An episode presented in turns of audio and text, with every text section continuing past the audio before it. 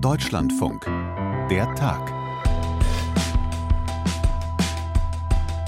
Die erste Eilmeldung, die wir dazu gesehen haben, die kam heute Mittag, so gegen kurz vor halb eins.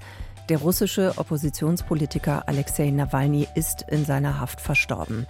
Eine erste Reaktion dazu von Kanzler Olaf Scholz. Das ist etwas, das sehr bedrückend ist. Ich habe äh, Nawalny getroffen hier in Berlin, als er in Deutschland sich von dem Vergiftungsanschlag zu erholen versucht hat und mit ihm auch geredet über den großen Mut, den es erfordert, wieder zurückzugehen in das Land und wahrscheinlich hat er diesen Mut jetzt bezahlt mit äh, seinem Leben. Wir versuchen gleich einen aktuellen Überblick zu geben. Heute in der Tag vom 16. Februar. Außerdem geht es um die Münchner Sicherheitskonferenz. Die beginnt heute. Und die beiden großen Themen, der Krieg Russlands gegen die Ukraine und der Krieg im Gazastreifen. Das ist ja das Motto unserer Konferenz, Frieden durch Dialog. Wir versuchen Akteure, die bei Konflikten eine Rolle spielen, hier miteinander reden und vielleicht ähm, irgendwo Fortschritte machen. Und der Nahe Osten ist natürlich das, was jetzt äh, mit am meisten brennt. Christoph Heusgen, ehemaliger Berater von Angela Merkel, Vertreter Deutschlands bei den Vereinten Nationen in New York und seit 2022 Chef der Münchner Sicherheitskonferenz. Ob in München tatsächlich Friedenspläne geschmiedet werden können und wer dabei ist von den rund 50 Staats- und Regierungschefs und vor allem wer nicht dabei ist, auch darüber werden wir sprechen. Mein Name ist Sonja Meschkat. Hallo. Alexei Nawalny, der größte politische Gegner von Wladimir Putin, ist tot. Das haben die russische Nachrichtenagentur Interfax und die Gefängnisverwaltung der Strafkolonie bekannt gegeben, in der er zum Schluss untergebracht war.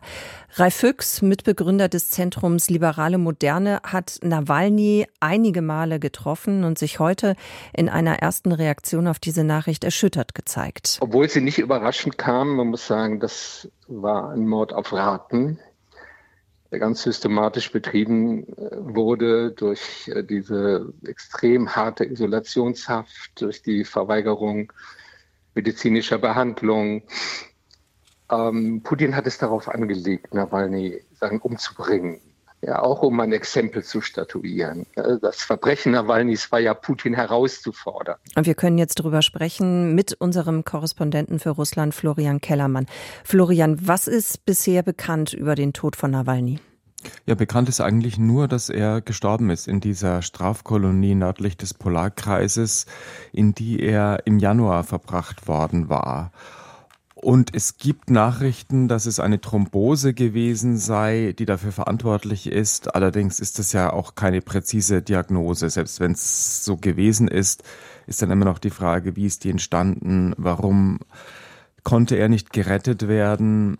Ähm, in einem Krankenhaus zum Beispiel und so weiter und so fort. Also das ist im Wesentlichen noch relativ unklar, warum er gerade jetzt gestorben ist. Mhm. Die Haftbedingungen für ihn in der vergangenen Zeit, die sind ja noch mal verschärft worden. Du hast gerade schon diese Strafkolonie angesprochen, ganz im Norden von Russland. Kann man denn abschätzen oder sagen, welchen Einfluss das überhaupt gehabt hat auf seine körperliche, auf seine geistige Gesundheit? Also auf seine geistige Gesundheit, er hat zumindest immer wieder den Eindruck vermitteln wollen, dass er bei guter Laune, würde ich nicht sagen, ist, aber dass er guten Mutes weiterhin ist. Ähm, das hat er auch noch mal vor wenigen Tagen erst gezeigt bei einer Gerichtsverhandlung. Da gibt es eine kurze Aufnahme auch davon, wo er auch lacht. Also er wollte, denke ich mal, auch immer wieder demonstrieren dem Kreml. Ihr kriegt mich nicht klein, so schlimm die Bedingungen auch sind, die ihr mir aufzwingt. Ich lasse mich davon nicht unterkriegen. Diese Genugtuung verschaffe ich euch nicht. Aber körperlich, klar, muss das eine Auswirkung gehabt haben auf ihn. Zunächst mal natürlich die Vergiftung 2020, die er dann in Berlin zwar auskuriert hat, aber davon erholt man sich ja wahrscheinlich nie ganz. Und dann diese Haftbedingungen, du hast es angesprochen. Es ist ja nicht nur äh, die Bedingungen, die er erleiden musste aufgrund seiner Verurteilungen, die letzte im vergangenen Herbst, wo er dann eben zu dieser zu diesen gesonderten Bedingungen, zu nochmal verschärften Bedingungen mhm. verurteilt worden ist, sondern auch noch, dass er in den Haftanstalten selber immer wieder in diese sogenannte Strafisolationshaft gekommen ist. 27 Mal mittlerweile war dann der Stand zuletzt. Und das ist immer, heißt, für mehrere Tage in Isolationshaft, in der Kälte, mit mangelnder Ernährung, keine Bewegung, keine frische Luft. Und das ist natürlich etwas, was die Gesundheit massiv beeinflusst, ganz klar. Und was dann, da braucht man sich auch nicht wundern, zu so einer Thrombose führen kann. Er ist ja verurteilt worden wegen Extremismus zu mehr als 30 Jahren Haft. Er hat das immer wieder bestritten. Er hat gesagt, das Urteil sei politisch motiviert gewesen. Gibt es eigentlich schon Reaktionen aus dem Kreml oder von Putin selbst?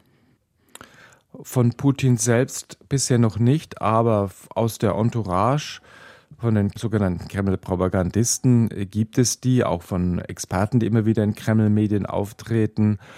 Und ähm, da ist der Tonfall so, naja, das muss irgendwie ein mehr oder weniger natürlicher Tod gewesen sein, denn im Moment kann dem Kreml ja gar nicht gelegen sein an dem Tod von Alexei Nawalny. Die Präsidentschaftswahl steht an im März. Da will Putin ein möglichst ruhiges Klima haben. Warum sollte er da irgendwelche ähm, Gefahrenmomente für sich selber herbeibeschwören? Warum sollte er da weitere Kritik auf sich ziehen? Also ähm, das wird jetzt wahrscheinlich eben ausgeschlachtet vom Westen, aber äh, dafür gibt es eigentlich gar keinen Anlass. Das ist ein tragischer Vorfall, aber der Kreml hat damit nichts zu tun. Das ist so die Linie, die jetzt gerade von diesen Leuten kommt. Auch ein bisschen Kritik habe ich schon auch gehört ähm, von diesen kremlnahen Kommentatoren, die sagen, naja, vielleicht hätte man ihn eben doch nicht 27 Mal in diese Strafisolationshaft stecken sollen. Vielleicht ist das dann doch immer ein Fehler, der dann aber natürlich in der Logik dieser Leute vor Ort gemacht worden ist von den Gefängnisverwaltungen und auf keinen Fall irgendwie vom Kreml, obwohl das sicher eine zu kurze Wahrnehmung ist. Der Kreml hat ganz sicher, davon muss man ausgehen, immer ein Auge auf Nawalny geworfen. Er war der politische Häftling Nummer eins in Russland. Jetzt gibt es ja schon viele nationale, also eben auch hier in Deutschland äh, politische Reaktionen, auch internationale. Und im Prinzip, wenn ich die mal grob zusammenfasse, kommen eigentlich alle zur selben Conclusio, nämlich dass der Kreml und in Person eben Putin eine komplette Mitverantwortung für diesen Tod trägt. Manche sprechen sogar vom Mörder Putin. Welche Reaktionen aus Russland hast du denn noch mitbekommen? Was sagt die russische Opposition? Ja, die sagt auch das. Also da geht's eben dann nur noch um eine Wortwahl, ob jetzt Putin die volle Verantwortung trägt, ob er Blut an den Händen hat ob er, oder ob man ihn als Mörder bezeichnet. Aber da ist eben auch klar der Tenor, der Kreml trägt die maßgebliche Verantwortung dafür, dass Nawalny tot ist.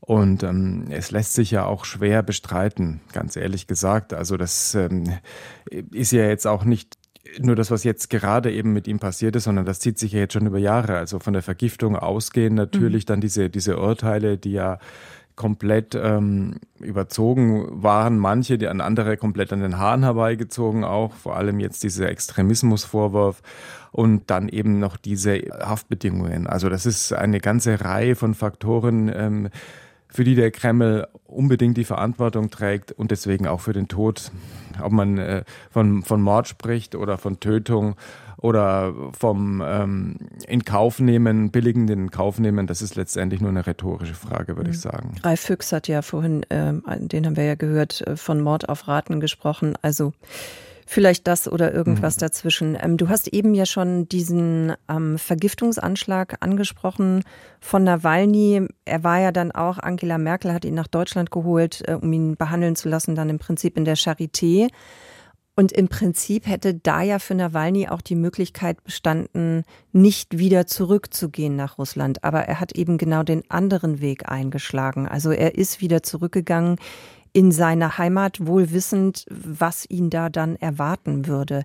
Warum hat er seine Rolle in Russland gesehen? Ja, wenn man eben im Ausland lebt über Jahre hinweg, dann ist man letztendlich auch nicht mehr glaubwürdig als Alternative für Wladimir Putin, als Politiker mit Zukunft, der, wenn das Ganze sich mal dreht, wenn das Blatt sich wendet, wenn die Chance besteht, ein demokratisches Russland zu schaffen, dann die Unterstützung auch der Bevölkerung erlangen könnte. Ich kann mir nicht vorstellen, dass wenn jetzt irgendwie die Regierung von Putin ins Wanken kommt oder irgendwann muss Putin ja auch abtreten als Präsident, dass dann zum Beispiel ein Michael Chodorkowski äh, dann irgendwie eine Chance hätte, in Russland da das Vertrauen der Menschen zu bekommen. Ich meine, klar ist er irgendwie oppositionell und hat irgendwie immer richtige Dinge gesagt, Aber er hat eben sein Leben nicht in Russland verbracht, die vergangenen Jahrzehnte, sondern ja gut gelebt im Ausland. Und äh, damit kann man dann in Russland letztendlich auch keinen Blumentopf gewinnen. Bei Nawalny wäre das anders gewesen. Er hat sein Leben eingesetzt für ein besseres Russland und hatte zwar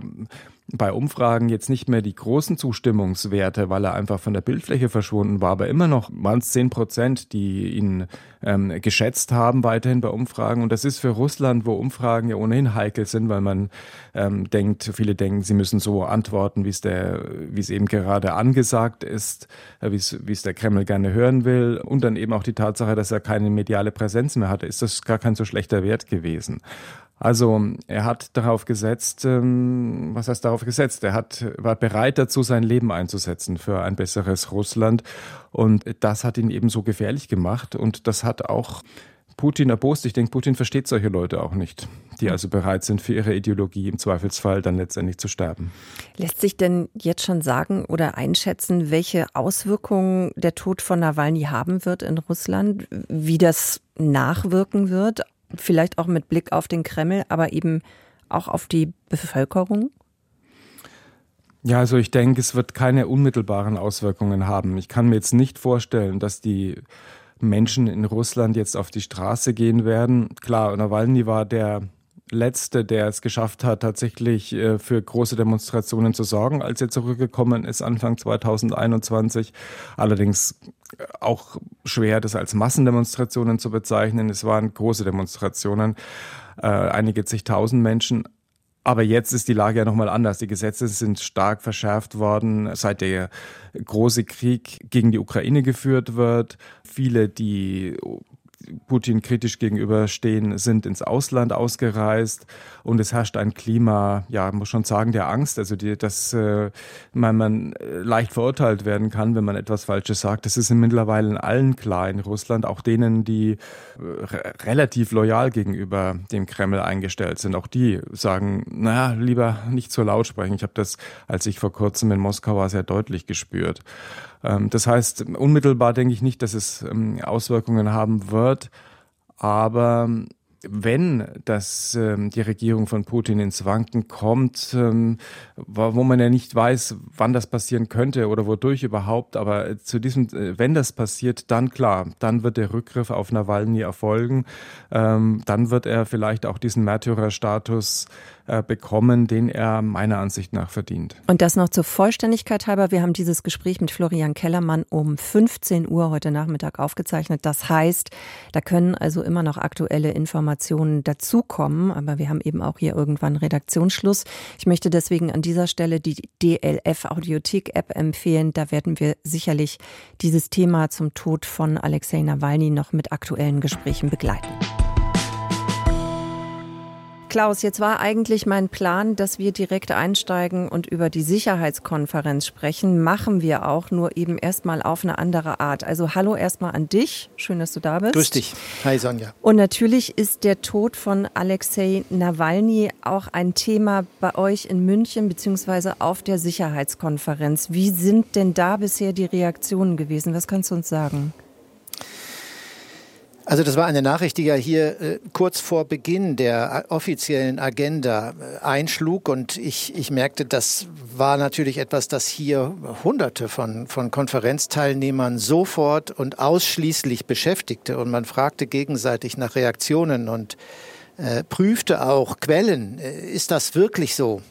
Ich komme gleich noch darauf zurück. Und als Christoph Heusgen dann um 13.30 Uhr die Konferenz eröffnete, das ist der Vorsitzende der Sicherheitskonferenz, mhm. machte er eine nur sehr kurze Bemerkung. Aus meiner Sicht äh, fehlte mir Empathie. Es war schlicht mehr oder weniger die Information, dass Nawalny gestorben sei, ohne eine Würdigung, die ich an der Stelle hätte erwartet, oder aber eine Schweigeminute. Auch das hätte man sich vorstellen können. Er hat sich dagegen entschieden. Kamala Harris, die Vizepräsidentin, die kurz nach ihm sprach, hat, das, hat, hat äh, die Nachricht aufgenommen, etwas dazu gesagt. Aber der eigentliche, und man muss wohl sagen, ähm, ohne, ohne äh, hier einer, einer Fehlschätzung zu unterliegen, emotionale Höhepunkt dieses Wochenendes kam kam nach der Rede von äh, Kamala Harris, als sich Julia Nawalnaja äh, entschloss, die Bühne zu betreten, um selbst zu sprechen. Und ich würde sagen, das ist ja das Schöne an unserem Podcast. Äh, Sonja, wir haben die Zeit, Sie etwas länger zu hören. Äh, hier ist äh, die Frau von Alexei Nawalny. Ich äh, habe überlegt, soll ich wirklich jetzt äh, zu Ihnen sprechen oder soll ich zu meinen Kindern zurückreisen? Und äh, dann habe ich mich gefragt, was hätte denn Alexei, Alexei getan an meiner Stelle? Und ich bin mir absolut sicher, er wäre hier geblieben. Er hätte zu Ihnen von diesem Platz aus gesprochen. Ich weiß nicht, sollen wir diese furchtbaren Nachrichten glauben, die wir da gehört haben? Die Nachricht, die wir von den offiziellen Medien bekommen haben, muss ich dazu sagen. Denn schon seit vielen Jahren, und das wissen Sie natürlich auch, waren wir in einer Situation, wo wir eben Putin nicht glauben können. Wir können ihm und seiner Regierung nicht Glauben schenken, denn sie lügen unaufhörlich. Aber wenn es tatsächlich stimmt, dann möchte ich an dieser Stelle Folgendes sagen. Putin und alle, die für ihn arbeiten, seine gesamte Umgebung, seine Freunde, ich möchte, dass sie wissen, dass sie nicht straflos ausgehen werden. Sie werden bestraft werden für das, was sie unserem Land angetan haben, für das, was sie meiner Familie angetan haben, für das, was sie meinem Mann angetan haben. Sie werden zur Verantwortung gezogen werden. Und dieser Tag wird bald kommen. Julia Nawalnaja war das, Sonja. Und es mhm. gab stehenden Applaus anschließend für Sie, für Ihren Mut, äh, hier äh, Zeugnis abzulegen. Wenn ich das ich kurz sagen, einfügen darf, äh, Klaus, ich bin ehrlich gesagt total erstaunt und verwundert darüber, dass sie das überhaupt geschafft hat, so ein Statement abzugeben. Das ist fast unglaublich, aber wir haben es ja gehört, sie hat es getan. So ist es. Und, und so erkläre ich mir auch die Ovationen, wenn man denn so will, die sie empfing. Äh, auffällig war sowohl bei Kamala Harris wie ja auch bei ihr, äh, dass sie sagte, äh, und es blieb ein, ein Quäntchen Zweifel, warten wir ab, ob wir diese Nachricht aus anderen Quellen bestätigt bekommen, denn wir haben nun einmal über Monate, inzwischen über Jahre erlebt, wie dieses Regime lügt und Propaganda für seine Zwecke nutzt. Aber allen fällt schwer, sicher hier zur Konferenztagesordnung zurückzukehren und mir auch. Ja, da greifst du einen guten Punkt auf, weil wir wollen ja trotzdem ein bisschen mit dir mehr über diese Sicherheitskonferenz nochmal erfahren. Und ich versuche jetzt einfach mal den eventuell harten Cut, aber dann können wir auch noch über ein paar andere Themen sprechen. Vielleicht bist du trotzdem so nett, Klaus, und nimmst uns mal mit in diese Atmosphäre der Sicherheitskonferenz. Also das kann ich ja vorwegschicken. Der Bayerische Hof, das ist mitten in der Münchner Innenstadt, das ist ein, ich sag mal, gediegenes Ambiente. Und ich stelle mir die Atmosphäre eigentlich so vor, das ist ein großes Gewusel. Man kann sich da auch nicht so richtig aus dem Weg gehen und dann stehen da vereinzelt Gruppen zusammen, besprechen schon mal dies und das und Dinge vor. Und dann geht es vielleicht irgendwann hinter verschlossenen Türen weiter. Stelle ich mir das richtig vor oder ist es ganz anders? Nee, das ist im Groben so. Gewusel beschreibt das, was im Bayerischen Hof vorgeht, sicher ganz gut. Aber man muss eben zwei Welten unterscheiden. Die eine Hochsicherheitszone mit dem Bayerischen Hof im Zentrum und denjenigen, die dort äh, sind oder sein dürfen als journalistische Begleiter. Wir gehören dadurch, dass wir in der Infrastruktur äh, des Bayerischen Rundfunks untergebracht sind, dazu. Und sehr vielen anderen, die das von außen betrachten, die in einem Pressezentrum zwei, dreihundert Meter weiter die Dinge äh, betrachten. Wir haben diesen Vorteil der unmittelbaren Nähe und das unterscheidet diese Konferenz von Gipfeln, bei denen die Dichte an ranghohen Politikern, Regierungschefs, Staatspräsidenten ähnlich hoch ist. Mhm. Und es gilt, auch das äh, weiß ich noch von den letzten Jahren, ja immer das Prinzip des offenen Worts. Das bedeutet übersetzt, man redet da untereinander auch einfach mal nicht so diplomatisch, sondern eher das, was man so denkt. Darauf hofft die Konferenzleitung. Ja, die äh, betonen immer sehr die sogenannte Munich Rule, die da bedeutet, dass hier nicht einfach ein äh, hochmögender Staatschef auftauchen kann und eine 20-minütige Rede hält und danach wieder verschwindet, sondern äh, es äh, ist so, dass nach einer Rede in der Regel ein Panel oder der Leiter einer Diskussion den Gast befragt. Äh, und insofern ein bisschen Rede und Gegenrede entsteht da auch aus dem Publikum. Ein oder zwei Fragen dann doch gestellt werden können. Was die Gespräche hinter den Kulissen angeht, geht. Und gerade wenn es um das Thema Nahe Osten geht, auf das wir vielleicht äh, im Verlaufe mhm. noch kommen, dann äh, sind die oberen Etagen des Bayerischen Hofes interessant, denn dort äh, finden die Gespräche in Zimmern in Kleingruppen statt, die sicherlich dann unter Ausschluss der Öffentlichkeit äh, stattfinden. Ja, das heißt, auch du musst vor der Tür bleiben. Lass uns mal gucken. Aber hallo.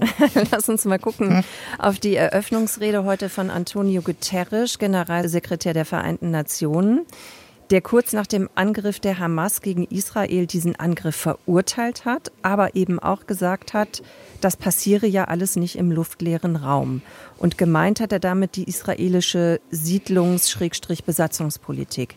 Und der Chef der Sicherheitskonferenz, den hast du ja gerade schon erwähnt, Christoph Heusgen, der hat das in einem späteren Interview ähnlich eingeordnet, was wiederum den israelischen Botschafter in Deutschland, Ron Prosor, ziemlich sauer gemacht hat. Wenn Guterres jetzt heute der allererste Redner ist, welches Signal geht dann aus von dieser Konferenz? Nun, äh, du hast die Vorgeschichte erzählt. Sie muss allerdings, glaube ich, auch vielen in Erinnerung äh, gerufen werden. Der äh, UN-Generalsekretär hat eine Rede gehalten, die dann doch äh, im Wesentlichen eine Tour d'horizon war, wo er sehr viel mehr angesprochen hat als den Konflikt im Nahen Osten. Und was aber dann dieses brisante Thema anging, bei dem ja die Vereinten Nationen auch eine, eine sehr prominente Stellung einnehmen durch die Polarisierung, die du angesprochen hast, blieb eigentlich Guterres bei seiner Linie. Ich erinnere die Wortwahl von eben, als er sagte, nichts rechtfertigt den Terror und die Angriffe der Hamas. Mhm. Und nichts rechtfertigt die militärische Antwort Israels darauf. Das würde in Israel natürlich wieder einmal als allzu große Parteinahme empfunden werden und wird äh, vermutlich erneut für Kritik sorgen. Aber das ist die Linie äh, des UN-Generalsekretärs, der sich da, glaube ich, im Konzert der meisten Mitgliedstaaten der UNO wähnt. Hm.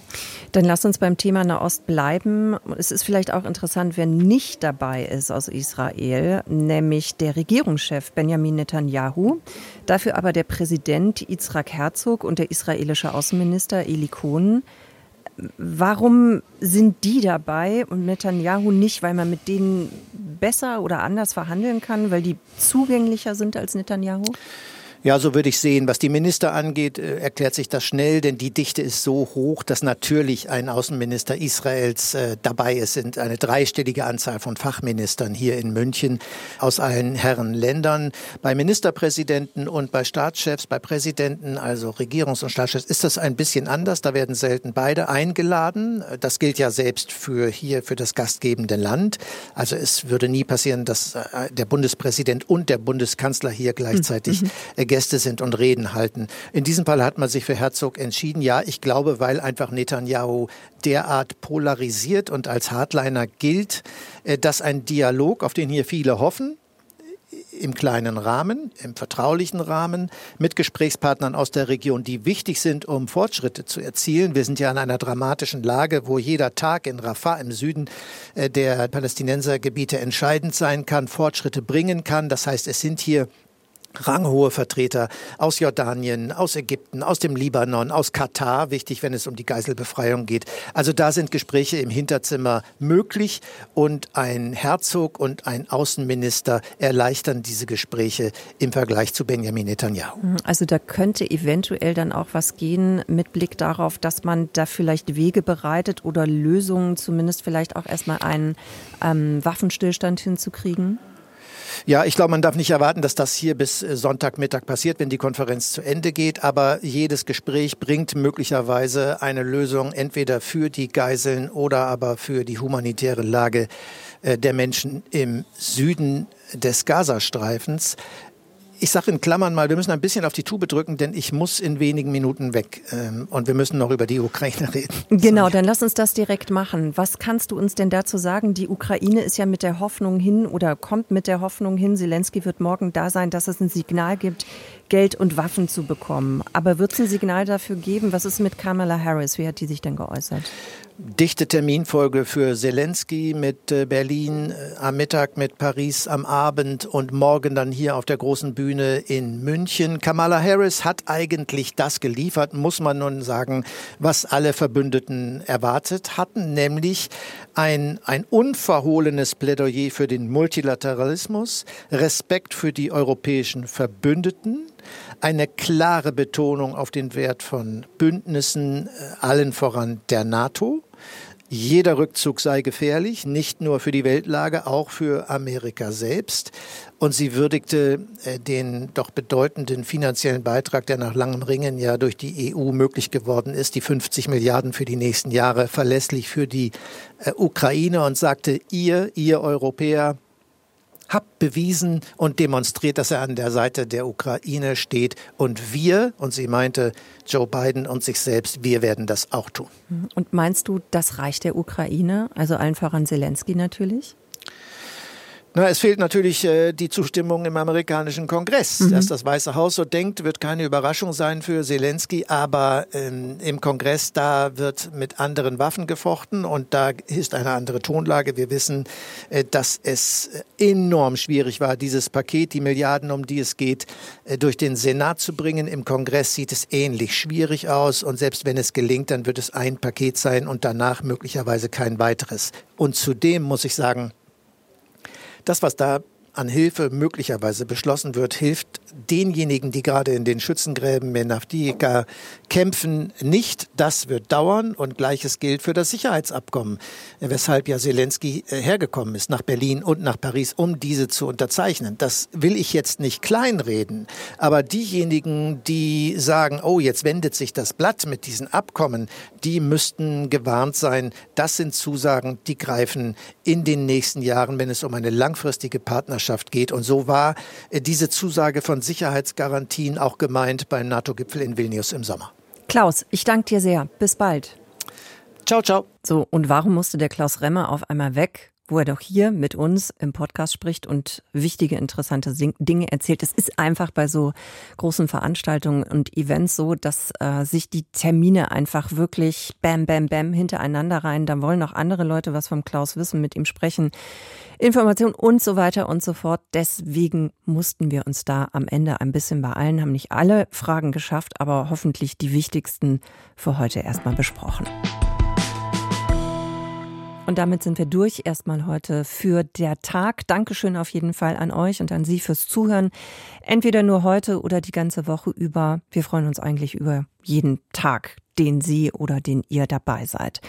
Rückmeldungen gerne an der Tag.deutschlandfunk.de. Sissy Hertneck und ich, wir haben diese Episode von heute gestaltet. Sonja Meschkat ist mein Name. Ich sag vielen Dank und bis bald.